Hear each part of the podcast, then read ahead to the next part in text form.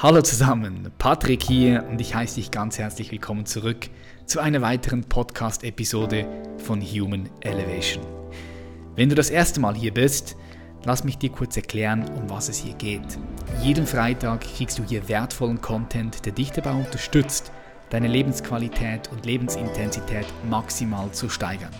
Ja, hier dreht sich alles darum, wie du dein Bewusstsein entfalten und erhöhen kannst und somit völlig neue Dimensionen von Freude, Lebenslust, Klarheit, Fülle und echte Freiheit in dir freisetzen kannst. Aus den Gesprächen mit spannenden Persönlichkeiten und Experten, die bei uns als Gast mit dabei sind, kannst du neue Perspektiven für dich mitnehmen und ab und zu gibt es auch eine Solo-Episode.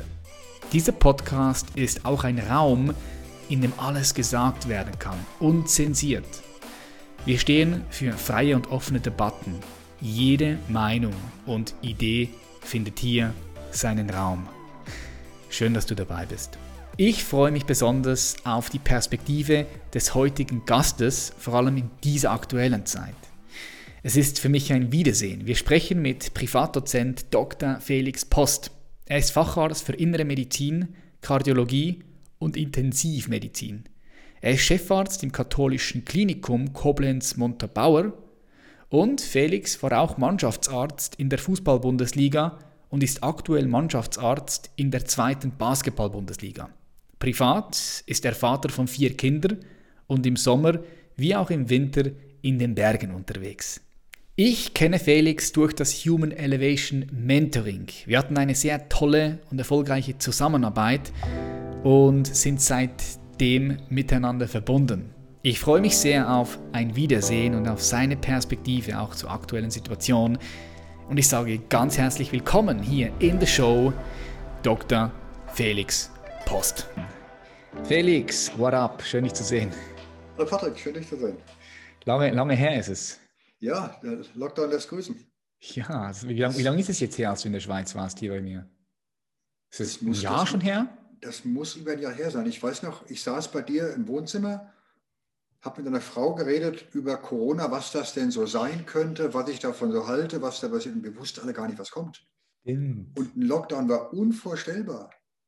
Also einfach, Ja. wenn mir vor Jahren einer erzählt hätte, ja, also pass auf, da wird ein Virus kommen und wir machen die Flughäfen zu und wir diskutieren Ländergrenzen und es gibt keine Friseure mehr und die Bundesliga ist ohne Zuschauer. Unvorstellbar.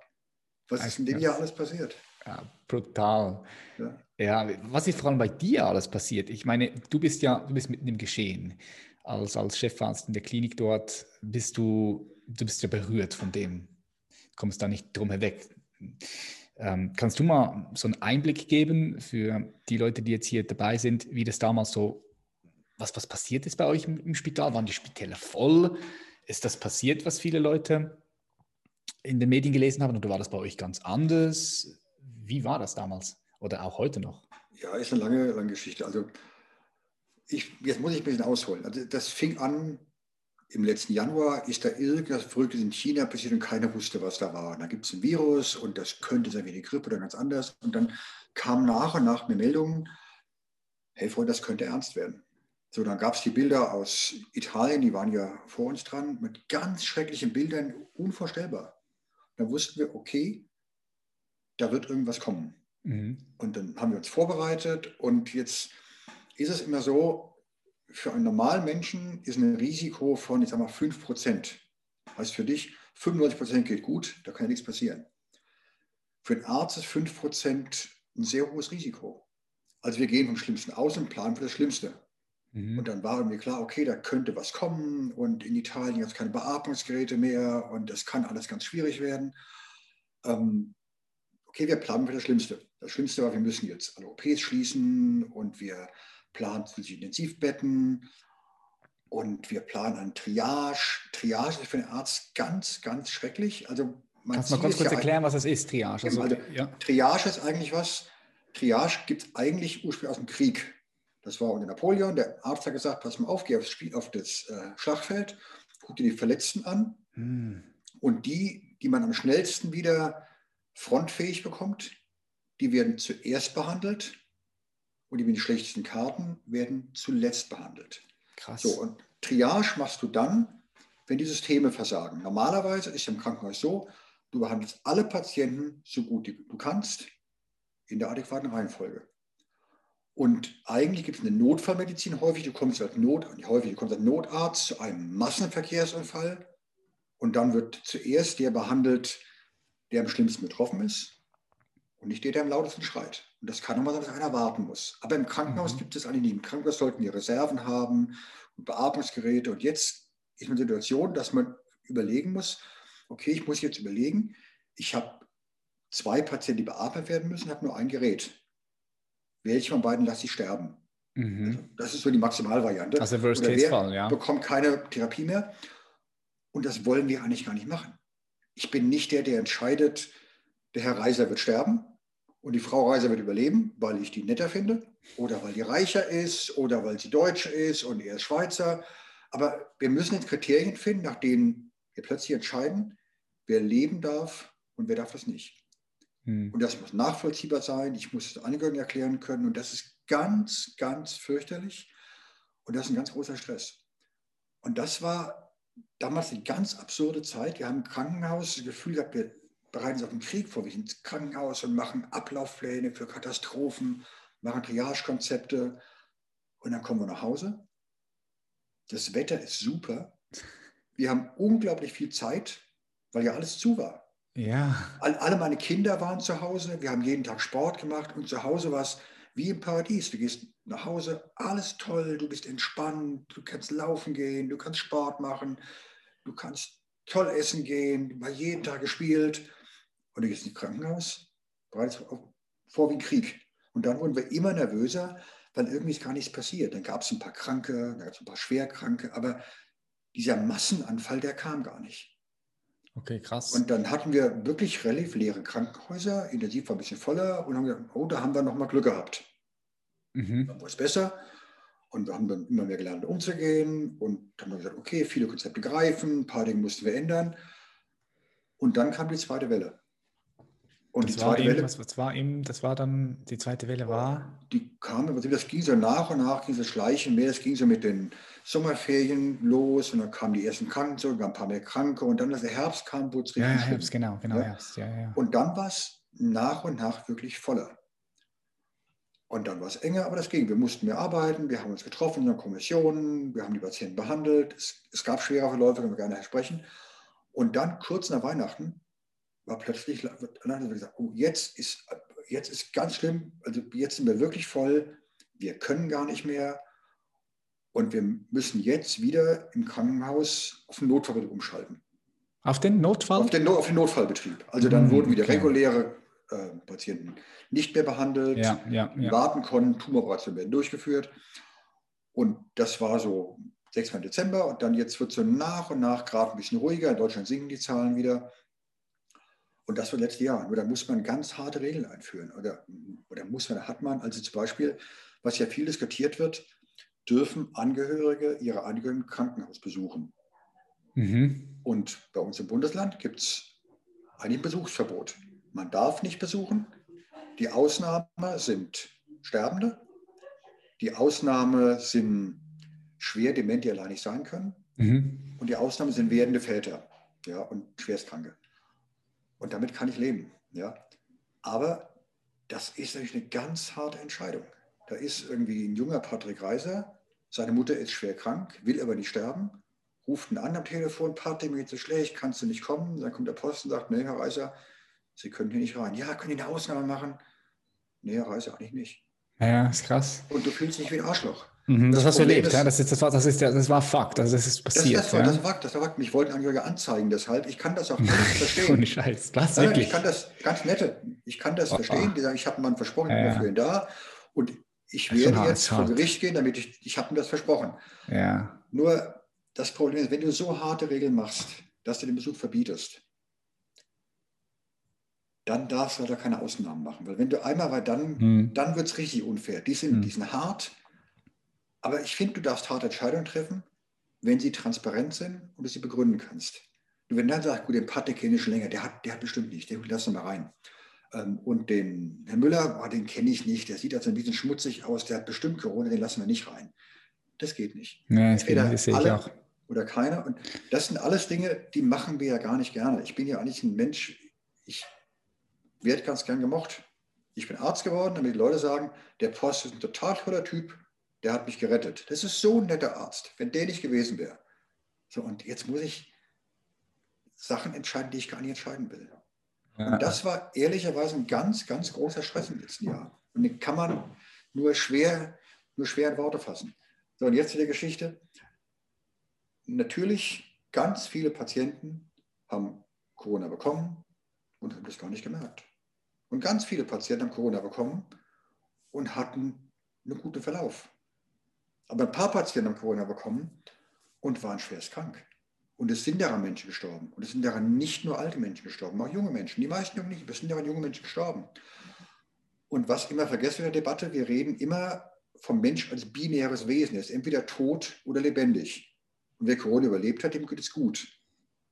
Und das stimmt gar nicht. Es gibt Patienten, die haben Corona überlebt, die haben Corona überlebt. Mhm. Und die, haben, auch schon gehört, ich auch schon die haben davon Folgeschäden. Ja, habe ich auch schon gelesen. Weißt du da mehr davon, was das, also, was das für konkrete Folgeschäden sind? Ja, unterschiedlich. Viele neue Theorien und so.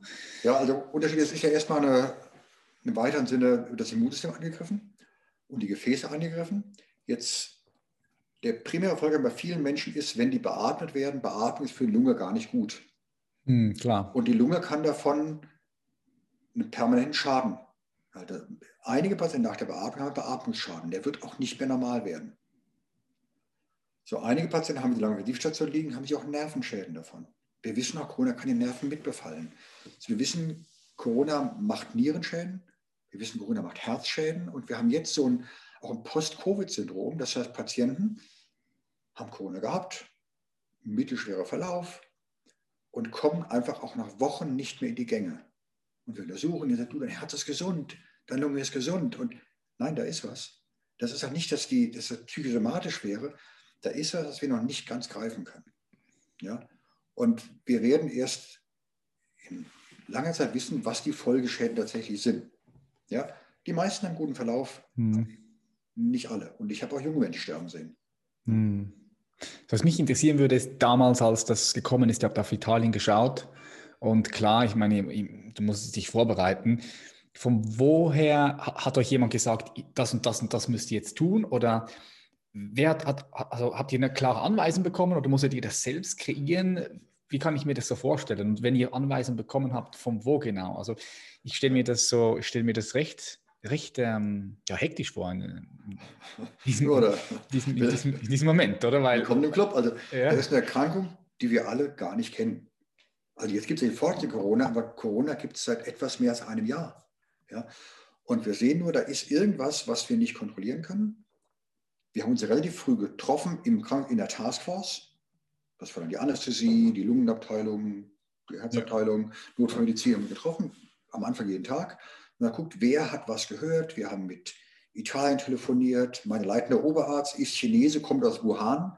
Wir haben mit Wuhan telefoniert. Das Witzige war, am Anfang als Wuhan ein Problem hatte, haben wir Hilfsmittel nach Wuhan geschickt, über meinen leitenden Oberarzt, Ben Yang Tao. Und später, als er bei uns eng wurde, hat Wuhan uns Hilfsmittel geschickt. Mhm. Ja, wir hatten Videokonferenzen mit denen, wir haben mit Frankreich gesprochen, mit anderen Krankenhäusern, überregional gesprochen, wie können wir Dinge verteilen. Dann wird, das ist ja das ein Lagezentrum gebildet, wie man äh, bestimmte Mittel koordinieren kann. Und dann haben wir uns ja jeden Tag getroffen und haben dann verschiedene SOPs geschrieben, Handlungsanweisungen, haben mal theoretisch Probleme durchgedacht. Wenn das passiert, was machen wir dann? Okay, wo können wir das und das herbekommen? Haben wir noch genug Masken? Gibt es FFP2-Masken? Wichtig, möglicherweise. Haben wir genug Kittel? Okay, müssen wir bestimmte Bereiche abtrennen, Isolationsbereiche? Und das war am Anfang jeden Tag Arbeit. Das macht auch Spaß, ja, aber das ist was ganz, ganz anderes als das, was ich normalerweise mache. Hm, ja, klar. Vor allem, weil du ja auch immer aktiv dich informieren musst. Also jeder muss äh, sich da reinbringen und informieren und, und, und irgendwie, das ist einfach alles unsicher, es ist so unsafe. Ich weiß nicht, was auf dich zukommt, kann ich mir schon vorstellen. Ähm, ist, es dann, ist es dann zu, ist es zu dem Ereignis gekommen, dass die Krankenhäuser überfüllt waren? Das hast du mal ganz kurz angesprochen, ja. Und, und waren die überfüllt wegen den Corona- ähm, wegen, den, wegen den Leuten, die Corona gehabt haben? Oder wie, wie, muss ich mir das vorstellen? Also wie viel Prozent also, waren jetzt da? Corona-Patienten und wie viele nicht? Weißt du das so im Kopf? Kannst du das so? Also es gibt ja einen Punkt. Ähm, erstmal, wir waren nie richtig überfüllt, weil wir aber immer relativ früh das Elektivprogramm, also planbare Operationen, da will sich Patrick Reiser eine Hammerzehe operieren lassen. Okay, hat Zeit, machen wir später. Mhm. Patient, der hat seit Jahren Schwindel, okay, machen wir später. Tumoroperation, machen wir gleich. Ja? Und mhm. darum hatten wir immer Platz. Ja? Immer außen Platz, das war ein bisschen enger, aber es war immer Platz. Ähm, nur der Platz war einmal voll mit Patienten, die Corona hatten, mit Patienten, die Corona haben könnten. Also da mhm. kommen Patienten rein, die haben Fieber und Luftnot. So, der wird erstmal isoliert. So, ein mhm. Krankenhaus hat normalerweise zwei- und drei Bettzimmer und ein Bettzimmer, aber die sind meist belegt. Das heißt, dieser Verdachtsfall liegt in einem Zweibettzimmer, aber liegt quasi beide Betten. Ja, und dann wird er behandelt wie ein Corona-Patient und ähm, wir warten, bis die Ergebnisse da sind. Ja. Mhm. Der Prozentsatz auf Normalstation war gar nicht so hoch. Auf Intensivstationen gab es schon den Fall, dass wir zwei Drittel der Intensivbetten mit Corona behandelt hatten. Jetzt ist auch so, eine Intensivstation hat einen bestimmten Schlüssel.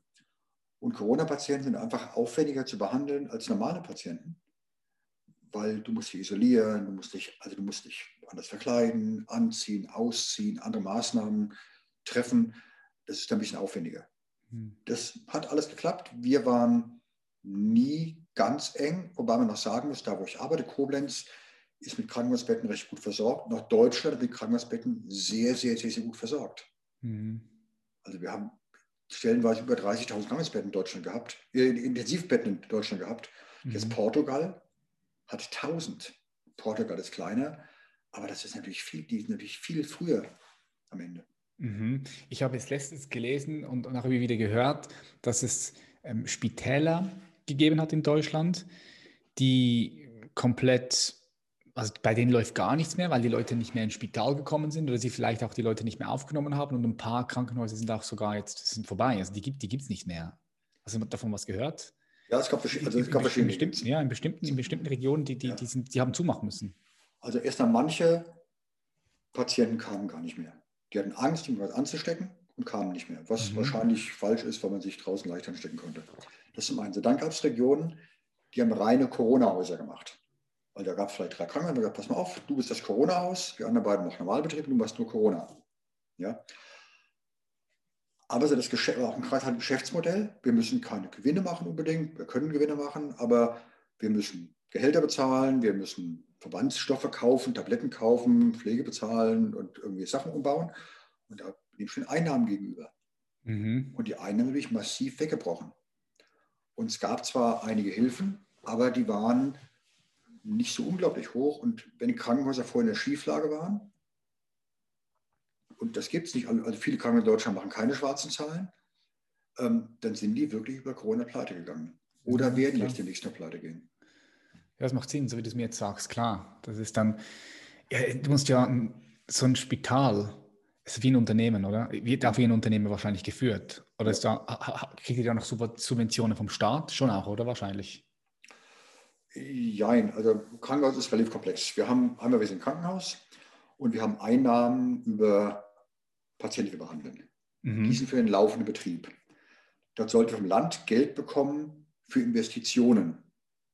So, da ist das Land in den letzten Jahren Milliarden schuldig geblieben, den Krankenhäusern insgesamt. Die kommen in Investitionen nicht nach. Das heißt, du musst eigentlich deine Investitionen machen aus dem laufenden Betrieb.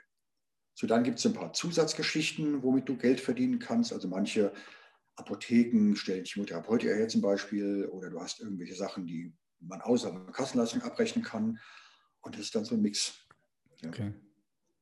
Spannend. Ja. Aber letztendlich es ist ein Betrieb. Ja, klar. Großer Wirtschaftsbetrieb. Also ich war früher in der Uniklinik Mainz. Das ist der größte Arbeitgeber von Rheinland-Pfalz mit einem Milliardenumsatz. Ja. Und äh, ich hatte damals eine Uniklinik, ich hatte ein Personalbudget von über 10 Millionen Euro zu verwalten. Das war nur Personalbudget mhm. und nur meine Abteilung. Ja, und ich weiß nicht, wie wir sind, aber wir sind ein richtiger mittelgroßer Betrieb. Ja, und unser Konzern, die Barmherzigen Trier, die sind immerhin der, ähm, der größte, ich glaube, der größte konfessionelle Krankenhausträger in Deutschland. Und das ist wirklich ein Milliardenbetrieb. Mhm.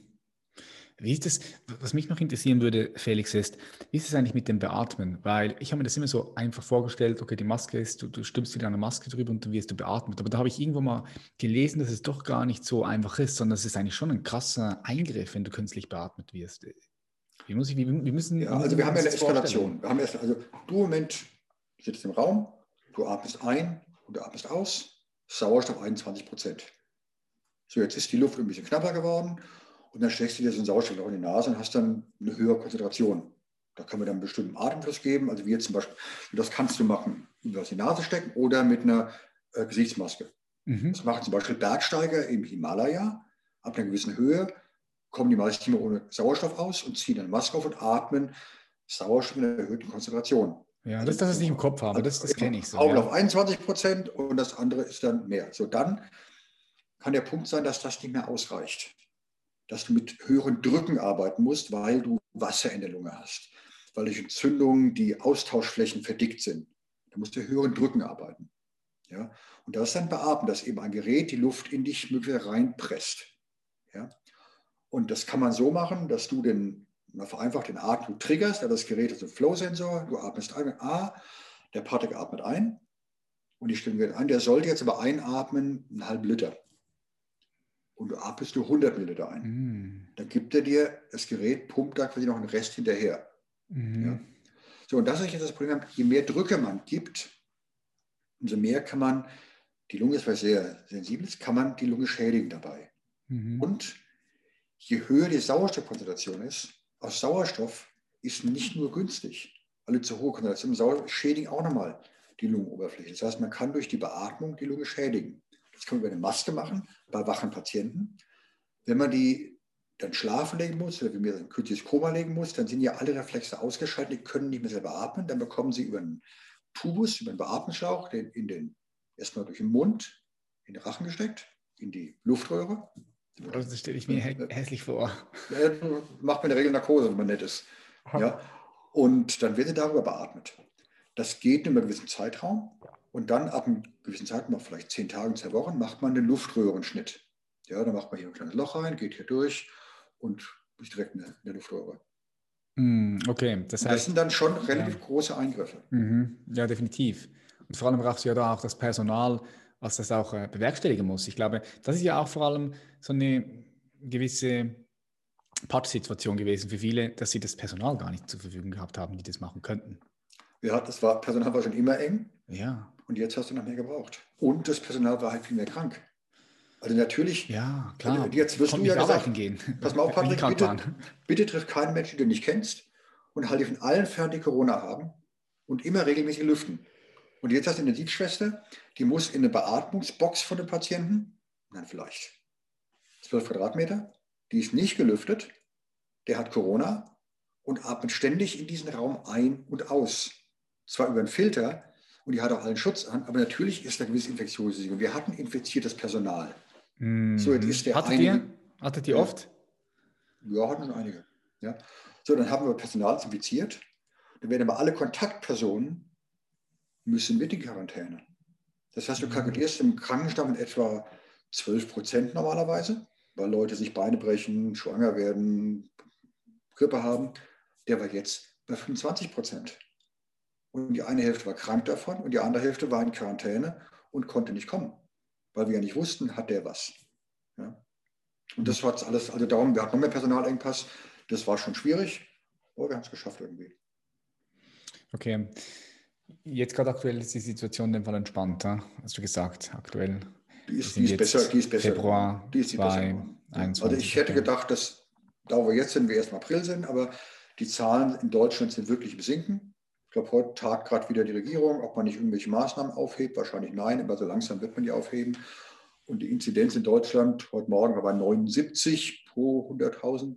Das ist jetzt viele, wenigstens die 50, die wir gerne hätten. Wir waren ja bei über 200, Porter war bei über 1000. Ja. Von daher, wir sind bald in der Situation, wo man es besser kontrollieren kann.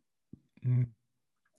Ich würde gerne mal zurück in die Vergangenheit reisen. Und zwar an diesem Punkt, wo du dich entschieden hast, ähm, mit, mit Herz, mit dem Herz zu arbeiten, weil das ist so, so, so eine Idee, wie, wie, kommt, wie kommt man darauf, in der Kategorie, in der Kategorie, wie, äh, wie spricht man das aus? Ja, Kardiologie, ja. so muss ich sagen, äh, dort zu arbeiten. Also Herz, es geht ja, kann man sagen, Herzchirurg, oder? Nee, Kardiologen. Also die Herzchirurgen sind wichtige Messer und Sägearbeiten, die legen Brustkorb auf und ich arbeite mit Katheter über ein Armgefäß oder Genau, das ist der Unterschied. Ja. Das ist der Unterschied. Der, der Herzchirurg arbeitet offen am Herz. Ja. Und der Kardiologe arbeitet mit der Maschine am Herz. Ja, minimalinvasiv. Also ich kann über Gefäße bis zum Herzen vorgehen und kann da Herzklappen einbauen oder Gefäße wieder aufmachen. Okay. Ja, wie kommt man dazu? Ähm, ja, wie kommt man dazu? Ja. Zufall. Ich habe mich nie beworben dafür. also ich habe Medizin studiert und wollte eigentlich Neurologe werden. Fand ich total spannend. Ich fand immer irgendwie, einer zieht am Ohr, tritt in den Hirn, okay, Sie haben Schaden im Sulcus präzentrales rechts. Fand ich super spannend. Und ich kam durch ein Versehen oder durch Missverständnis, habe ich meine Stelle bekommen. Ich hab, die hatte mich gar nicht beworben. Also ich bin zu ihm gegangen und der hat, sollte eine Akte dahin bringen. Ich war damals in meinem praktischen Jahr. Und der dachte, ich wollte bewerben und ich dachte, ich sollte eine Akte abgeben. Und wir haben geplaudert, wir haben uns gemocht und plötzlich hatte ich eine Stelle. Und das war eine Unik und da war eigentlich immer klar, okay, also wir sind eine Uniklinik, Kardiologie und da waren wir sechs Anfänger, von denen klar war, nach den ersten Jahren müssen vier gehen und zwei dürfen bleiben. War immer klar, also pass mal auf, das sind fünf Leute, die wollen Kardiologie machen und die haben da schon geforscht und das sind tolle Typen. Und da gibt es den Post noch und der wollte das eh nicht machen, der nimmt jetzt da mit und da muss er gehen. Aha. Und plötzlich war ich immer noch da. Ja. Das ist jetzt komisch. Eigentlich hatte ich gedacht, ich mache jetzt ein Jahr und dann gehe ich in die Berge und mache irgendwie Expeditionsbegleitung. Okay, mach mal weiter. Mach mal deinen Internisten, ähm, Innermedizin und wenn das dann, wirst du eh rausfliegen. Plötzlich war ich Internist gerade, noch kein Kardiologe und dann ist ein Oberarzt weggegangen und das war der letzte Wichtige und dann sagt man, ja, Herr Post, wollen Sie Oberarzt werden? Dann man nicht, ich bin nicht mal Kardiologe, also doch, ich will gleich Oberarzt werden, Bedingung ist, Sie müssen dann noch Kardiologe machen. Plötzlich war ich Kardiologe, das war nie mein Plan. Ja. Und ja, ich bin jetzt Chefarzt, ich habe auch keine Bewerbung geschrieben, das war auch ein Versehen. Ich war in der Uniklinik, war da zufrieden, war leitender Oberarzt, habe Intensivnotfallmedizin geleitet, habe meine Herzkatheter gemacht, nebenbei Sportmedizin gemacht und plötzlich mhm. kam ein Anruf, ja, Herr Post, Headhunter, ähm, ich hätte Sie gern da und dafür und ich habe Headhunter immer abgesagt. An dem Tag hatte ich schlechte Laune und gesagt, pass mal, ich höre mir das wenigstens an. Ja, ich würde Sie gerne sehen, ja, ich bin gerade in München am Kurs, ich, ich kann jetzt nicht. Ach, das ist super, ich bin auch in München, wie fahren Sie zurück? Ich habe mit der Bahn. Ja, gut, dann fahren wir zusammen zurück. Dann sind wir in München die Bahn gestiegen ähm, haben zwei Bier getrunken auf der Rückfahrt. Und als ich in Frankfurt war, da war irgendwie klar, okay, ich höre mir es an, aber ich schreibe keine Bewerbung. Und dann hat tatsächlich der Headhunter meine Bewerbung, also die Bewerbung hat mich geschrieben, ich war bei dieser Auswahlgespräch, plötzlich hatte ich eine Stelle, die ich nie wollte. Und das war für mich genau richtig. Also eigentlich, ich mache das Fach, für das ich, glaube ich, in der Medizin am besten geeignet bin. Also ich wäre ein schlechter Neurologe geworden und ich bin als Kardiologe vielleicht ganz okay. Okay, got it. Das heißt, was ich so rausnehme, ist, du hast dich mehr mm, leiten lassen. So, würdest du sagen, das ist eine starke Intuition oder was würdest du sagen, was war dann, was war, was waren diese, ich will nicht sagen, ich will nicht sagen Zufall, weil ich mag das Wort Zufall nicht. Ich glaube, ich glaube nicht, ich glaube, Zufall ist ein Wort ohne Sinn. Ich glaube nicht an Zufälle. Aber was hat dazu geführt, dass du, dass sich das alles so geebnet hat, dass sich der Weg vor deine Füße gelegt hat. Denkst du, du hast aktiv dafür was gemacht mit deiner Haltung? Um, ähm, also, wie würdest du dir das so heute jetzt erklären, rückblicken, wenn du reflektierst? Warst du einfach ein Mensch, der schon immer vertraut hat, der einfach in sich gehört hat, dem Ruf gefolgt ist? Oder wie würdest du das erklären? Also die einfachste Erklärung ist, mein Vorname ist Felix und Felix der Glückliche. Ich habe im Leben immer viel Glück gehabt. So, erstens. Zweitens, ähm, natürlich habe ich konsequent gearbeitet und ich habe meine Sachen gemacht, die ich machen muss. Ich habe meine Kurse gemacht. Ich habe versucht zu überlegen, was bin ich eigentlich für ein Typ und was sind meine Stärken, was sind meine Schwächen. Habe an meinen Stärken weitergearbeitet, habe geguckt, ich Schwächen ein bisschen kompensieren kann. Und dann bin ich ja fest überzeugt, das Leben gibt dir immer wieder verschiedene Möglichkeiten. Und dann kannst du sagen, okay, nehme ich mit oder nehme ich nicht mit. Ich habe ja auch zu vielen Dingen gesagt, mache ich nicht. Aber es kam die Idee, Professor Ruprecht, der Post, ich hätte Sie gerne als Assistent. Ich kurz überlegt, ja, das war jetzt nicht mein Plan, aber das hört sich gut an, ich will mal drüber schlafen. Und wenn sich nicht gut angefühlt hätte, hätte ich es nicht gemacht.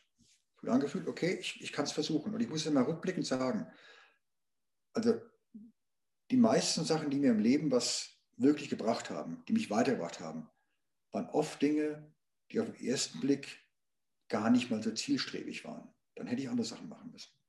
Aber da, wo ich heute bin, bin ich genau richtig, ich bin glücklich, alles super. Ja? Aber ich habe viele Dinge gemacht, die auf den ersten Blick mir nicht einen Vorteil gebracht haben, weil sie sich gut angefühlt haben. Weil ich gedacht habe, okay, das passt zu mir. Und was ich konsequent mache, ich plane nicht so sehr die Zukunft. Also es gibt ja diesen blöden Spruch, wenn du Gott zum Lachen bringen willst, mache einen Plan. Da ist auch viel Richtiges dabei. Aber ich setze mich so einmal, einmal im Jahr hin, früher mit einer Flasche Wein, heute mit ein bisschen guter Musik und überlege mal, okay, pass mal auf, das war das letzte Jahr, das war gut, das war schlecht, da stehe ich jetzt. Ich würde gerne im nächsten Jahr das und das erreichen. Das sind meine Ziele. Und dann gehe ich wieder hin. Und Ziele können sich ändern. Ziele können sich ändern. Ich wollte nie Kardiologe werden. Und ich mhm. wollte bestimmt nie Chefarzt werden. Das bin ich jetzt. Aber irgendwann, okay, das Leben hat sich entwickelt, das hat sich geändert und meine Ziele haben sich geändert. Und ich glaube, die Zeit muss man sich nehmen, für mich einmal im Jahr, wo man sich hinsetzt, wirklich einen Zettel aus und aufschreibt, okay, das und das und das ist gut gelaufen, das ist doof gelaufen. Und ey, das war ein falsches Ziel, das bist du gar nicht mehr. Mm, so wichtig, ja. Ich bin ein ganz anderer Mensch als vor 20 Jahren. Mm. Du auch. Mhm. Definitiv. Ich liebe, was du sagst, weil was ich wahrnehme, ist, dass viele Leute sich ein gewisses Ziel setzen und dann einfach alles, alles tun, um, um auf dieses Ziel sich zu, zuzubewegen und sich gar nicht manchmal hinterfragen, ist, ist das Ziel noch richtig? Und vielleicht auch sich nicht eingestehen würden, dass das Ziel vielleicht falsch gesetzt wurde. Was heißt falsch? Einfach, dass ein neues Ziel gefunden werden darf. Und die, die verstricken dann so auf ihrem Weg und dann, die sind auch nicht mehr so flexibel, weil es ist ja auch so, du hast auch gesagt, du bist heute nicht mehr der gleiche wie noch vor 20 Jahren, klar. Ich finde, wir sind so ein, ein lebendiger Prozess. Ich sehe den, den Menschen als ein lebendiger Prozess, der immer wieder im Wandel ist. Und darum ist es auch wichtig, die Ziele und die Visionen, die da sind, immer, immer wieder mal zu reflektieren und dann reinfühlen und dann vielleicht etwas anpassen. Ja, ja genau. Also man, ich bin großer Fan Arnold Schwarzenegger, du auch. Ja. Ich sage immer, don't go for Plan B, es gibt nur einen Plan A. Nee, für mich nicht. Also ja. der hat viele Dinge recht, da finde ich, hat er jetzt mal nicht recht, wobei das ist jemand, der hat für alle Ziele gekämpft. Nee, das mache ich. Ich kämpfe für andere Menschen, das mache ich schon. Ich kämpfe für meine Patienten, ich kämpfe für Freunde. Mhm. Glaub mir, ich kämpfe nicht für mich. Die Dinge müssen sich gut anfühlen, das muss einfach gehen, das muss Spaß machen. Ich darf mich nicht darüber quälen. Ich bin gerne mit Patienten zusammen. Ich mache gerne meine Medizin. Wenn ich Vorträge halte, für Geld, nicht für Geld, die müssen Spaß machen. Sonst, mm. sonst mache ich das Ganze nicht. Mm. Ähm, mein, mein, Plan ist, die Dinge müssen sich gut anfühlen und ich muss in mir rein sein dabei. Also, wenn ich das Gefühl habe, ich bin jetzt dabei, einen Patienten schlecht zu behandeln, dann muss ich aufhören, dann geht das nicht mehr. Ja, mm. wenn, ich mich, wenn ich nicht an vier von fünf Tagen muss ich gern zur Arbeit gehen. Fünf Tage die Woche schaffe ich auch nicht. Manchmal schaffe ich es. Ja? Aber wenn ich an drei von fünf Tagen nur gern zur Arbeit gehe, dann muss sich etwas ändern. Dann muss ich was ändern oder dann muss ich meinen Arbeitsplatz ändern möglicherweise. Aber ich habe nicht den Plan A, ich bin heute hier und dann muss da die Million stehen oder der Titel stehen oder das stehen. Ich möchte in fünf Jahren noch genauso gerne meinen Job machen wie heute. Vielleicht den gleichen, vielleicht einen anderen. Mhm. Das heißt, du öffnest dich für neue Möglichkeiten. Du bist voll hier am Start, gibst alles rein, jeden Tag. Klar, bei deinem Job musst du alles auch reingeben. Das hat nachher einfach Konsequenzen, ja, Leben und Tod. Und gleichzeitig bist du aber auch bereit, das zu nehmen, was sich zeigt, das zu sehen, was sich, was sich vor dir zeigt. Ja, geil. Ich bin ich bereit dafür, ich bin neugierig. Das, das, mhm. das ist ja das Schöne, das was, was mhm. das Leben dir alles bietet. Das Lleben mhm ist so, so toll. Du hast so viele Möglichkeiten. Das ist, ich habe so tolle Menschen kennengelernt. Ich habe mhm. so tolle Sachen gelernt. Ich habe so vieles gesehen. Das wird noch so viel kommen. Ja. Ich bin nicht offen dafür. Ich bin neugierig. Neugierde, mehr, ja. mehr. Ja. Neugierde. Was, würd, was würdest du denn Zuhörer und Zuhörerinnen, die jetzt hier mit dabei sind, was würdest du denen sagen, wie, wie, können sie neugierig sein? Weil ich nehme auch immer wahr, ich, ich spreche mit so vielen Top-Performern und, und Neugierde ist so eine Qualität, die, die ultra wichtig ist. Was ist, wenn jetzt jemand sagt, hm, aber neugierig, Felix und Patrick, ich bin gar nicht neugierig. Dann hast du dein richtiges Gebiet nicht gefunden. Ich bin ja in vielen Dingen überhaupt nicht neugierig. Ich habe halt Dinge gefunden, die mir wahnsinnig, die ich wahnsinnig spannend finde. Mhm. Und das ist bei dem einen Malerei. Ich habe mal Klavier gespielt. Da war ich echt nicht neugierig drauf. Das war echt, das war echt, das war echt eine Quälerei. Wie lange hast du gespielt? Hast du voll gespielt? Ich glaube sieben Jahre. Ah, okay, war krass. Ja, es fühlt sich an, also wenn ich mich das Spielen hören, wie zwei Jahre. Katastrophe. Ja. Es gibt Sportarten, das ist eine Quälerei. Und es gibt Sachen, das ist eine große Freude, das zu tun. Wenn du nicht neugierig bist, such dir ein anderes Feld. Es wird ein mhm. Feld geben, wo du neugierig bist. Ja. Beweg dich, beweg dich, geh raus verlässt das Umfeld, geh in ein neues Umfeld, probier neue Dinge aus, mhm. so unglaublich wichtig. Und auf einmal, bam, ist das Feld da und Neugierde kommt. Ja, geil. Jetzt bist du ja, das heißt also nicht nur ein 0815-Job, sondern bei dir geht es ja schon um, um, Leben und Tod auch, das kann man ja schon so sagen. Ähm, was für Menschen kommen dann zu dir? Also, was für Menschen behandelst du denn? Wie muss ich mir das so vorstellen? Ja, ich bin ja also eine Allzweckwaffe, ich behandle alles Mögliche. Ich habe eine Sprechstunde. Da kommen Leute rein. Mein Name ist Patrick Reiser. Ich komme nicht durch die Gänge irgendwie, da stimmt irgendwas nicht, können Sie mal gucken. Mhm. Ich habe einen hohen Blute, können einstellen. Zu mir kommen auch Patienten, akuter Herzinfarkt, die wurden gerade wieder, die waren gerade tot und sind wiederbelebt worden. Zu mir kommen Patienten rein mit einer schwersten Infektionserkrankung. Zu mir kommen Patienten rein mit Herzrasen. Also alles, was es so an Herz gibt, leichte Beschwerden. Zu mir kommen Leute rein, Sportler kerngesund. Ich möchte wissen, ob ich auf hohem Niveau Sport machen darf. Also mhm. gesunde Menschen, bin ich wirklich gesund? Und schwerstkranke Patienten. Ja, das ist eigentlich das Schöne bei mir, dass ich das ganze Spektrum abbilden kann. Krass, das ist krass, dass gesunde Leute zu dir kommen und, und abchecken, ob sie wirklich gesund sind. Das finde ich krass, weil ich würde nie auf die Idee kommen. Wenn ich, wenn ich mich topfit fühle, warum soll ich zu einem Arzt gehen und, und danach mal fragen, ob ich topfit bin? Hey, wenn ich topfit bin, bin ich topfit. Dann will ich doch, ich will keine schlafende Hunde wecken. Weißt du? Wie alt bist du, Patrick?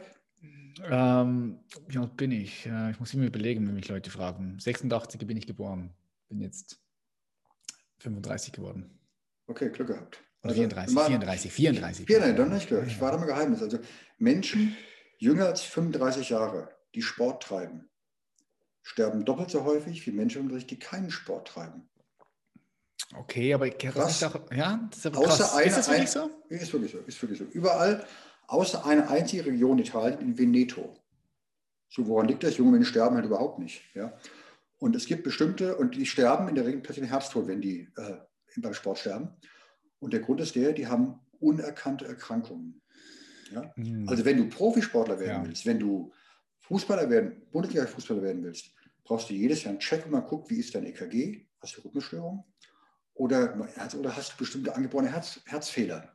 Mhm. Und das ist der Grund, wenn man die vorher untersucht, dann ist Sport gesund und Sportler leben länger als Nicht-Sportler. Wenn man den nicht sagt, mach einfach mal deinen Sport, dann sterben in den USA, in Deutschland, außer in Venedig und Italien, sterben Menschen, die Sport treiben, unter 35 Jahren, also so wie du, 34, mhm. doppelt so häufig wie Menschen, die keinen Sport treiben. Stimmt, jetzt wo du sagst, als ich in der Spezialeinheit, also als ich in der Armee war und ich in diese Spezialeinheit gehen wollte, dann haben die auch alles gecheckt, alles gecheckt. Ja. Psychologische Tests, aber natürlich auch Herz, EKG, alles gecheckt. Und guck mal, wie viel. Ja, weil die das Risiko nicht eingehen ja. wollen, dass dort jemand. Und dann wie viele junge Radsportler jedes Jahr sterben. Das ist, also liest du immer wieder. Ja, habe ich hier auf dem Schirm. Ja. Und das ist jetzt nicht alles wegen Doping. Das sind mhm. ganz oft angeborene Fehler. Mhm. Herzfehler. Ja, ich denke ja, ein Sportler geht auch teilweise mehr Risiko ein. Also schau jetzt, wenn wir von Sportlern, wenn wir sagen, okay, Sportler sterben mehr, Sportler gehen klettern, ähm, gehen biken, so passieren natürlich auch mehr Unfälle. Ja, aber es sind eben die Herztode. Und noch ja. was ganz Verrücktes, von diesen Herztoten im Sport ist das sind 6% Frauen, der Rest sind Männer. Hm, wie, kommst, wie, kommst, wie, wie, wie, wie, wie ist das? Ja, weißt du das? Das weiß keiner so genau. Das könnte ein Östrogen-Ding sein, ist es wahrscheinlich, aber jetzt können wir nicht sagen. Frauen ja, haben ein starkes Herz. Ja, die Frauen trainieren nicht so hart. Blödsinn, dummes Zeug, ja. Aber ja. das betrifft fast nur Männer. Ja, also krass. Das ist ganz witzig. Ja, das ist spannend. Ja. Frauen haben einfach ein stärkeres Herz. Ja, das, das kann, kann gut sein. Und das Ja, hat schon mal mit Östrogen, mit Hormonen hat das durchaus was zu tun. Aber Mhm. ähm, es gibt witzige Sachen in der Sportmedizin, die man gar nicht so glaubt. Aber es macht durchaus Sinn, wenn man Sport treiben will, sich einmal checken zu lassen. Also Herz-Kreislauf-System, Mhm. Lunge, Asthma und auch das Skelettsystem. Also Sport ist für Gelenke extrem gut, wenn die Gelenke gesund sind. Wenn du eben eine Fehlstellung hast, dann sind manche Sachen nicht so toll. Ja. Ja, spannend. Ich, ich, bin da, ich bin da irgendwie anders. Ich, ich, ich höre da auf meinen Körper und wenn ich merke, eine bestimmte Stelle in meinem Körper braucht besonders meine Aufmerksamkeit, dann schaue ich da genauer hin und dann, wenn es nicht besser wird, dann gehe ich das mal untersuchen. Aber ansonsten, entweder habe ich dann was oder nicht, aber ich, ich bin jetzt da nicht, ich will jetzt nicht suchen gehen, weißt du. Aber ich verstehe Den- das, dass du sagst. Klar, Den, den. Satz kenne ich. Ich war ja mal in der Bundesliga. Wenn ich einen Satz echt nicht mehr hören kann, ja. hey Doki, ich kenne meinen Körper. Ich kenne meinen Körper. Was? Ja, wenn du das Gefühl hast, da ist was, dann stimmt es meistens. Aber wenn ich jetzt sage, das und das ist krank, manchmal hat auch der Arzt recht. Ja? Ich denke ja so, wer, weißt du, wer, wer, wer, wer sucht, wer sucht und sucht und sucht, wer finden will, der, irgendwo, irgendwo findest du was. Ja, also, da bin ich ja bei dir. Also es gibt Leute, die kommen einmal im Monat zum Arzt, lassen ein Blutbild machen. Was ein Quatsch, das musst du nicht machen. Du musst dich nicht Mhm. checken lassen. Aber wenn du Leistungssport machen willst, schließ bitte einmal im Leben einen Herzfehler aus. Wie gesagt, mein ja, Sohn bin ich bei dir. war Zehnkämpfer auf wirklich hohem Niveau. Der hat mit Niklas Kaul zusammen Mannschaft trainiert, der jetzt äh, immer Weltmeister geworden ist. Der war mit der Mannschaft auch deutscher Meister. Also sechsmal die Woche hartes Training. Das ist so teuer. Der hatte, ich wusste, der hatte mich vier, fünf verschiedene Spikes alleine. Sprungspikes, Wurfspikes, Laufspikes, Laufschuhe. Und den einmal im Leben zu checken zu lassen, hat er einen Herzfehler, hat er eine Rhythmusstörung. Das ist ein EKG, Herzultraschall. Wir reden über 150 Euro, wenn ich selber zahlen würde. Von mir ist 200 Euro, die sind es nicht mal. Ist dir mein Sohn 200 Euro wert? Ja, natürlich, natürlich. Ja, also Ja. nicht jedes Jahr, das musst du nicht immer wieder machen. Hm. Aber wenn du ambitioniert Sport machst, ab einem gewissen Alter, einmal im Leben das Herz checken lassen. Oder wenn du lange draußen bist, Wiedereinstieg auch mal. Und zahlt sich die Krankenkasse? Wenn ja, wunderbar. Wenn nicht, hey, 200 Euro. Die meisten Sportarten sind so teuer, das muss doch drin sein. Wenn da Leute zu dir kommen und du merkst so, ah, okay, da stimmt etwas nicht, teilst das ihnen mit und, und dann angenommen, man muss jetzt da was machen, es gibt so einen Eingriff. Wie viele Eingriffe hast du so im Jahr? Wie kann man sich das vorstellen? Sind, sind das ganz wenige oder? Also, wenn wir über die größeren zehn Eingriffe oder- reden, also ich Katheter mache, immer so, je nach Jahr 500 bis 1000 mache ich im Jahr. Ja. 1000? 500 bis 1000? In meinem Bodenjahr waren es 1000, ja. Okay, krass. Also eine hohe Zahl habe ich jetzt nicht im Kopf gehabt. Okay, so du machst diese Eingriffe und also ich denke, da geht es ja, da geht's ja teilweise, also wenn du da einen Fehler machst, dann bist du am Arsch, oder? Also es geht's auch, da geht es auch um, um Leben und Tod. Wie muss ich mir ja das Das vorstellen? Schlimme ist ja, ich bin ja nicht am Arsch, sondern der Ja, Patient. ja. Ja. Also wo man echt aufpassen muss, als äh, Mediziner sind sehr ehrgeizige Wesen, viel Transport und wir sind immer die Frage, was schaffst du alles? Ja, und da muss man, du bist ambitioniert und du möchtest die Grenzen ausreizen, aber das Risiko trägt ja der Patient. Das trägst du gar nicht selber. Ich bin viel geklettert früher und gerade wenn du in der Halle kletterst, du kletterst so lang, bis du fällst. Und dann wieder und kommst immer, immer weiter. Sport, also Medizin geht anders. Mhm. Du machst getötet so lange Menschen, bis es endlich klappt. Ja? Mhm. Und in dem, was ich mache, können Menschen sterben. Und im Zweifelsfall war ich dann schuld daran.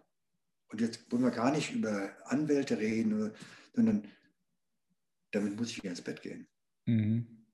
Es gibt Tage, ich will das nicht zu hoch hängen, das gibt es viel, aber wo ich weiß, pass mal auf, morgen ist ein Eingriff, der ist kompliziert, wo ich die ganze Nacht drüber nachdenke, pass mal auf, mach das so, wir machen es so, mir einen Plan zurecht die ganze Nacht, weil ich weiß, da kann was passieren. Ja? Wenn ich mich ganz schlecht fühle, mache ich es auch nicht. Ja? Dann macht es ein anderer oder was auch immer, aber das macht man nicht so nebenbei. Also ich habe das große Glück, ich den, du hast den zweitbesten Job, ich habe den besten Job auf der Welt, den es gibt. Ich darf die Herzen von Menschen behandeln. Ja, nur, wenn du das machen darfst, dann musst du da alles reinlegen, was du hast. Das macht man nicht nebenbei. Ja, das ist, du hast wirklich Verantwortung für das Leben von Menschen und für das Leben von Familien. Du hast einen Familienvater vor dir liegen, der vielleicht drei kleine Kinder hat. Und den musst du behandeln. Ja? Das also ist jetzt Verantwortung, mit der kann man umgehen. Das ist gar nicht schlimm. Nur mhm. du bist dem verdammt nochmal schuldig, dass du da ausgeschlafen hingehst. Mhm, ja, du bist dem verdammt mal schuldig, dass du dich vorher kundig machst, dass du vorher übst, dass du dir einen Plan zurechtlegst. Das ist der Preis dafür, dass du das auch machen darfst. Ja gut, du bist jetzt eine sehr gewissenhafte Person, ein gewissenhafter Mensch mit, mit Werten. Kannst du dir vorstellen, dass es da auch Leute in deiner Position gibt, die vielleicht nicht gerade so drauf sind, das anders sehen? Boah, also erstmal wir eine witzige Statistik. Ähm, religiöse Ärzte haben weniger Komplikationen als nicht religiöse Ärzte. Krass. Einfach daran, ich glaube, Leute in bestimmten Werten haben, ähm, ja. ich glaube, es hat nicht mit Religion zu tun, aber jemand, der Werte Gedanken macht, der mhm. ist dann irgendwie, nein, es gibt ja, also es gibt viele verschiedene Gründe, Arzt zu werden. Es gibt Menschen, die wollen einen weißen Kittel tragen, Menschen, die wollen Geld verdienen, es gibt Menschen, die wollen Doktor heißen, es gibt Menschen, die wollen Menschen helfen, es gibt Menschen, die wollen spannende Eingriffe machen. Und so gestalten sich halt dann Karrieren, wählen sich Fächer aus und nicht jeder ist im gleichen Maß gewissenhaft. Hm. Wie, wie, gehst du damit um, mit, mit dieser Verantwortung? Du hast gesagt, dass du kannst, man kann gut damit umgehen. Hast du da so ein gewisses Ritual, das du hast, bevor du in den OP-Saal gehst? Ein gewisser Ablauf, der mhm. dich nochmal stärkt? Also vor dem OP-Saal nicht, weil bei mir ist oft so, du musst sofort kommen, da ist gerade was schiefgegangen. Ich bin jetzt auch mittlerweile ein bisschen älter, ich bin ein Mann fürs Grobe, wir haben ein Problem, Felix, kannst du gerade kommen? Dann komme ich gerade. Ich habe mein Ritual morgens und ich habe mein Ritual abends. Also ich, das weißt du, wir haben geredet, ja. ich, ich stehe morgens auf, ich dusche kalt. Ja. Mhm. Im Moment gerade saukalt. Im Moment ja, ist, okay, Moment ist kalt. Im Moment, ist kalt, ja, alles gut. Aber du bist wach so. nachher, du bist echt wach danach. So, ja, ja, genau. Also dann gehe ich immer in die Küche, und mache mir zwei große Gläser Wasser und einen Bulletproof Kaffee. Die stelle ich hin. So, dann meditiere ich jeden Morgen eine Viertelstunde. Ja, mal ein bisschen mehr, mal ein bisschen weniger, meist ein bisschen mehr. So, dann setze ich mich hin, dann trinke ich in Ruhe mein Wasser und meinen Kaffee. Ich habe dafür meist eine Dreiviertelstunde und in der Zeit gehe ich dann entweder geht den Tag, pass mal auf, du hast da das, du hast da das, du hast da das, machst in der Reihenfolge, du musst da einen Platz schaffen dafür, du musst das nochmal üben, du brauchst da einen klaren Kopf, okay, du musst um 3 Uhr da sein, du fängst keine OP mehr an nach 14 Uhr, weil du die Zeitung operieren willst, ich gehe den Tag durch. Wenn ich dann noch Zeit habe, mache ich noch irgendwas für mich und lese ein gutes Buch, höre mir irgendwas an. Das ist so meine Stunde morgens, die habe ich nur für mich, da bin ich alleine, da schlafen alle anderen noch. Dann gehe ich zur Arbeit, hänge da rum, waren ein paar Patienten, alles gut. Gehe nach Hause, kümmere mich um die Familie und dann habe ich abends nochmal irgendwann, ich würde gerne sagen, eine halbe Stunde, eine Viertelstunde für mich, wo ich meinen Tag mal durchgehe, pass mal auf, das ist gut gelaufen, das ist anders machen können, da hast du einen Fehler gemacht, das darf nicht passieren, das ist richtig gut gelaufen. Und dann, okay, ich bin fein damit. Das ist der Tag, ich schließe den Tag ab und dann schlafe ich. Dann wache ich wieder auf. Also meine nice. Rituale habe ich morgens und abends und mittendrin. Ähm, also wenn was wirklich schief gelaufen ist oder was wirklich schrecklich passiert ist, dann gehe ich erstmal Also wir, wir arbeiten ja in Teams. Dann sehen wir mal auf, ich gehe jetzt mal raus, dann gehe ich raus, gehe für mich in die Stille und ich meditiere nicht, aber ich stehe einfach ruhig da und bei uns ist es so, ich bin Limbo, dann kann ich in den Wald gucken. Ja, stehe ich da, gucke in den Wald, bis ich ist wieder gut. So, dann danach immer reden wir drüber. Also Notfälle werden nachgesprochen, das dann wieder im Team. Mhm. Ja. Aber ich brauche mhm. erstmal für mich mich zusammen. Wenn es dann, wenn mal Dinge ganz kritisch laufen, ist immer das Wichtige, okay, du gehst einen Schritt zurück, Arme verschränken und sieben Atemzüge. Es gibt ja ich, ich habe ja mal viel über Strategie gelesen und es gibt das Hagakure. Das hast du nicht gesagt, das hast du nicht mehr gesagt, ja. Ein total blödes Buch. Also Kunst des Krieges super, Bruder im Ring ist super, und Hagakure fand ich eigentlich so schrecklich servil. Aber da gibt es diesen tollen Satz drin, ein Mann muss jede Entscheidung seines Lebens in sieben Atemzügen treffen können. Das ja, ist geil, ja. Die ist super. Also zum einen, sieben Atemzüge können dauern sieben Sekunden. Oder du gehst einen Schritt zurück.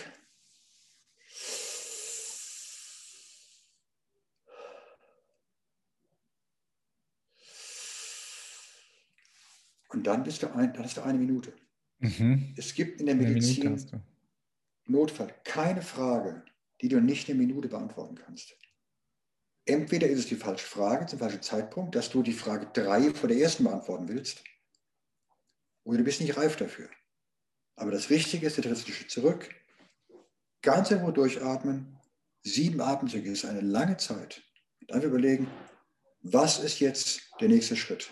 Nicht, wie kann ich gewinnen, nicht, was ist schiefgelaufen. Was ist der nächste Schritt? Aber das ist schon mein Ritual für, für Notfallsituationen. Geil. Geil, richtig nice. Ich denke, da können viele Leute auch etwas, ähm, etwas für sich rausziehen. Was denkst du, wenn du jetzt mal in die Zukunft blicken könntest? Es ist immer so schwierig, das äh, natürlich zu machen, weil wir alle haben eine gewisse Vorstellungskraft. Und das ist auch eine Frage, die ich alle meinen Gästen stelle. Stell dir vor, du gehst 30 Jahre in die Zukunft, 2051. Das ist eine lange Zeit, eine fucking lange Zeit. Was glaubst du, was sich in deinem Feld, in der Medizin verändern wird? Jetzt ja, so Medizin medizinisch und, und, und, ja. Lass uns mal die bei diesem Feld bleiben, weil das wird doch, das wird krank, oder? Die wird, für Medizin wird viel sanfter werden. Also wir sagen, wie konnte man das jemals machen? Hey, Patienten aufschneiden und boah, es geht ja nicht anders. Wir werden Dinge viel feiner machen können, viel passgenauer machen können, ähm, viel weniger invasiv. Das sind wir jetzt ja schon dabei. Also haben wir früher Patienten Dinge reingesteckt und da reingestochen. Das wird viel, viel weniger werden, viel invalidisierter also man wird die Patienten viel passgenauer untersuchen können, behandeln können. Das glaube ich schon. Ja. Mhm, einfach auf, aufgrund der Technologie, die kommt? Doch eine Technologie, ja. ja. Und wir können bessere Therapien machen. Mhm. Weil wir können passgenauere Therapien auf dein Immunsystem machen. Wir jetzt ja so Geschichten, so one size fits all.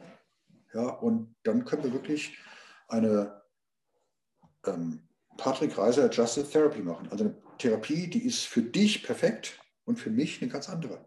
Ja, weil du diesen Immunotyp hast und bei dir ist das so und so und wir können vielleicht Gewebe von dir nachzüchten. Ja, ja. Also Medizin wird sich ganz, ganz viel tun. Ist schon jetzt, also, und ich bin alter Sack, ich bin über 50. Aber mein Sohn studiert Medizin. Nicht, weil ich es wollte, das will er selber machen. Der lernt in seinem Studium Dinge, die habe ich nie gelernt. Der lernt jetzt schon eine andere Medizin als ich. Mhm. Das ist gerade mal 25 Jahre her. Wow, ja, das ist krass. Das ja. kann man sich, glaube ich, gar nicht richtig vorstellen, was da, was da noch alles kommen wird in der Medizin. Ich habe dir letztes Mal so einen Artikel geschickt, auch betreffend Nanotechnologie ja, genau, und so. Ja. Mein Vater ist Arzt. Als mein Vater studiert hat, da gab es kein Herzultraschall. Da gab es kein MRT, da gab es kein CT, das gab es nicht. Man kann ja, die haben sich ihren ersten Herzschrittmacher selbst gebaut. Die hatten, ah, ich will einen Herzschrittmacher und hatte mit dem, damals mit dem, äh, ne, mit einem Techniktypen aus dem Krankenhaus haben sie dann so ein Aggregat gebaut für einen Schrittmacher selber und haben dann selber ein Kabel sterilisiert und haben das den Patienten eingeführt. Das hat geklappt. Das haben sie über Jahre benutzt, bis irgendwann der TÜV gesagt, Freunde, die habt sie wohl nicht mehr alle, kauft euch den Schrittmacher. Die gab es erstmal gar nicht. Ne? Ja. Also ja, es hat sich dramatisch viel getan. Und eigentlich, das sehen wir ja alle, in, in ziemlich allen Bereichen des Lebens ist die Entwicklung ja immer, immer schneller und immer schneller. Ja, was früher zehn Jahre dauert, heute drei Jahre. Mhm. Und das macht vielen Leuten auch, das macht vielen Leuten auch Angst und, und löst bei vielen Leuten auch, auch Stress aus. Weil früher hast du einen Job gemacht und du hast ihn 40, 50 Jahre gemacht. Also fast 50 Jahre, 50 Jahre nicht, aber geistig 40 Jahre, ja. Und warst du pensioniert? Hast du dort angefangen, vielleicht die Ausbildung gemacht und dann warst du, bist du dort pensioniert worden. Heute, es verändert sich alles so schnell. Ja, denke, das kann, das kann ja. auch nicht jeder mitmachen. Das ist nämlich das mhm. Problem. Also da gibt es immer Verlierer. Jetzt gibt ganz kluge Kerlchen und die können wirklich mitmachen und die können Dinge mitlaufen und es gibt Leute, die sind Verlierer, deren Berufe gibt, die gibt es nicht mehr. Das, was sie gelernt haben, ist nicht mehr gefragt und die können nicht so einfach umswitchen. Das ist schon. Nicht so schnell vielleicht, ja. Nicht ja, so einfach nicht vielleicht so schnell, auch gar nicht, vielleicht auch gar ja, nicht. ja, ja. Ja, das denke ich, nicht nur mit Corona werden wir da auf eine, auf eine Arbeitslosenquote hinzukommen oder drauf, drauf loskommen, Mhm. drauf losmarschieren, sondern auch dann mit der, mit der ganzen neuen Technologie, die kommt, die mehr äh, Ja. Manpower ablösen wird. Ja, im ein ganz banales Beispiel, du fährst ja einen Tesla. Mhm. Ja.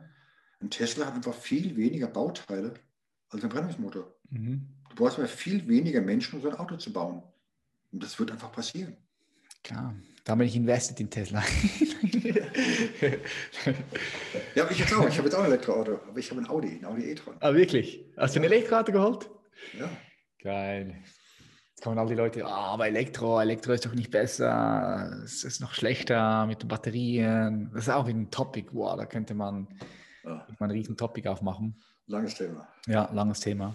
Äh, Was denkst du, Felix, wenn du so die Welt von oben, vom Weltall aus anguckst, du siehst die Meere, die Wüste, du siehst all die Farben, den grünen Regenwald und du schaust dir den Menschen an als Kollektiv, als, als Spezies.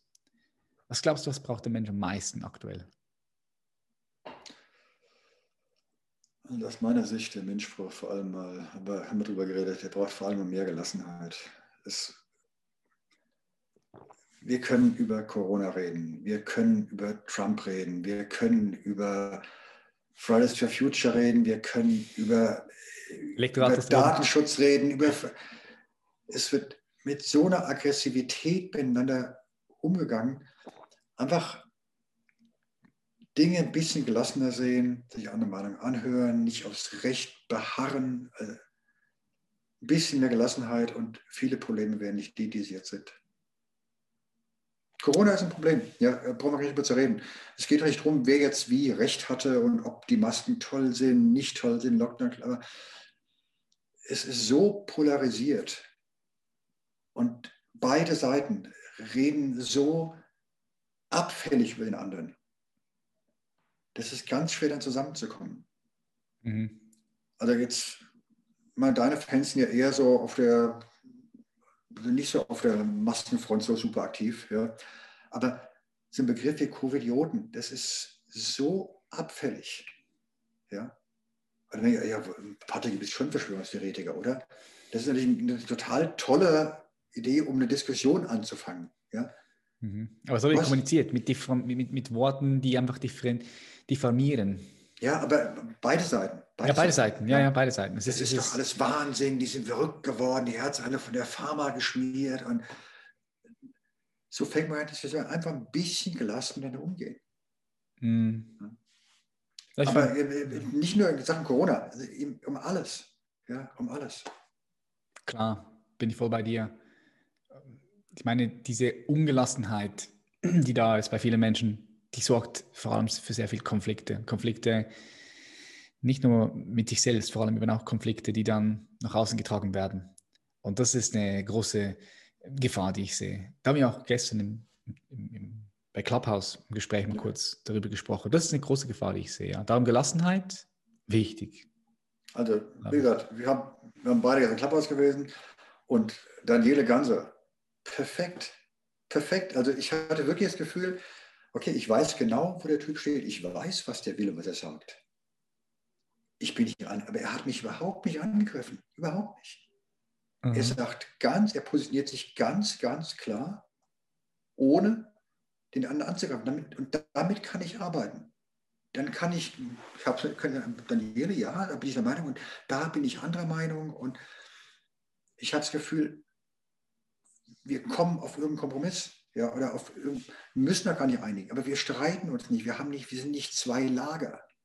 Wir sind zwei Menschen mit Meinungen, die teilweise überschneiden, teilweise nicht, aber so ein gelassenes, wertschätzendes Auftreten. Wenn alle Menschen so wären, ich meine, dass der Friedensforscher ist, hallo, ja, natürlich. Ja, Ja, ja. Wenn alle so auftreten würden, wir hätten keine Probleme mehr. Ja, ja, ja, ja. Gandhi-Style. Ich, hab, ich bin gerade jetzt mit Julia am Film am Schauen. Gandhi. Hast du den Film gesehen? Ist ein älterer Film, hat, glaube ja. ich, acht Oscar bekommen. Ja, Hast du den gesehen? Ben Kingsley, ja, klar. Äh, geiler Film. Ich habe jetzt auch ein Buch gelesen von seinem Urenkel, oder nein, Enkel ist es, der, ähm, wie heißt der? Armani oder so, oder Amdi. Und ähm, großartiger Mensch, Gandhi, brutal. Film ja, es gab, es gab ganz, ganz tolle Menschen. Unglaublich, Gandhi, ja. ja. Love it. Wo können, wo können die Leute dich finden? Bist, bist du auf Social Media aktiv? Weniger, also? Oder? Och, weniger. Clubhouse jetzt? Hab, äh, Clubhouse jetzt, wo man kann, wir, also wer mich finden will, wird mich finden. Ich bin im Krankenhaus, ich habe eine E-Mail, ich habe eine private E-Mail. Ich bin auf Instagram, bin da wenig drin. Ich bin ja jetzt nicht so, es gibt ja Menschen so wie du, die sind ja irgendwie Influencer, Social Media unterwegs. Und das bin ich alles gar nicht. Für mich ist ja. das großer Spaß, ein großes Hobby. Vielleicht bin ich irgendwann sowas, wahrscheinlich aber auch nicht. Ja. Wer mich finden will, Felix Post, Koblenz, der wird mich finden im Krankenhaus oder privat. Der kann mich anschreiben. Ja, ist jetzt, wenn jetzt jemand, wenn jetzt jemand einen guten Herzen, einen guten Kardiologe sucht, dann kann er sich melden bei euch. Ja, ja, klar. klar. Ja, super gebe ich so weiter. Ich verlinke mal die Klinik auch in, unten in die Show Notes. Das, ich finde das immer, also wenn ich jetzt mir überlegen würde, oh, ich müsste, müsste zum Arzt, dann, dann habe ich ein gutes Gefühl, wenn ich da, wenn ich schon mal ein bisschen was gehört habe von dem Arzt, weißt du? Darum Witzig. vielleicht, wenn du hier zuhörst, Felix, ist ein guter Anlauf. Ist eine gute Anlauf. Du kennst mir Arzt ja gar nicht. Also das ist ja beim Arzt, ja. das sage ich auch allen meinen jungen Kernen, das eine Hälfte ist Wissen. Und die andere Hälfte ist einfach Showbusiness. Du nimmst einfach an, dass ich ein guter Arzt wäre, weil wir auf einer Ebene miteinander kommunizieren können. Ja, es fühlt sich stimmig an dann. Und das ist, klar. aber, und das ist auch klar, wenn man seinem Arzt vertraut, wird das Ergebnis besser sein. Mhm. Ja? Aber das, das, ist Showbusiness. Ja? Die Hälfte. Die andere Hälfte muss auch ein bisschen was können. Ja. Felix, vielen herzlichen Dank für das tolle Gespräch. Hat mich sehr gefreut. Patrick, hat mir Wir bleiben gemacht. verbunden. Sowieso. Und ich wünsche dir einen super schönen Abend. Ja, dir auch. Bis bald. Tschüss, ciao, ciao. Ja, und das war's wieder, meine Freunde. Wenn dir diese Episode gefallen hat, dann freue ich mich, wenn du mir schreibst auf Instagram oder wenn du die Episode auch teilst mit deinen Liebsten. Falls du Lust hast auf ein Mentoring, dann lade ich dich dazu ein, dich einfach bei uns zu bewerben. Du findest den Link in den Show Notes. Du kannst aber auch auf www.patrickreis.com gehen und dort noch sehen, was wir sonst noch so machen oder dann einfach dort, wenn du auf der Webpage bist, auf das Human Elevation Mentoring anklicken und dort kannst du dich bewerben und ja, dich auch informieren, kannst dir ein kostenloses Beratungsgespräch holen.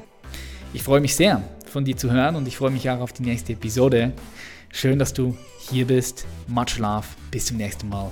Dein Patrick. Mach's gut. Bye bye.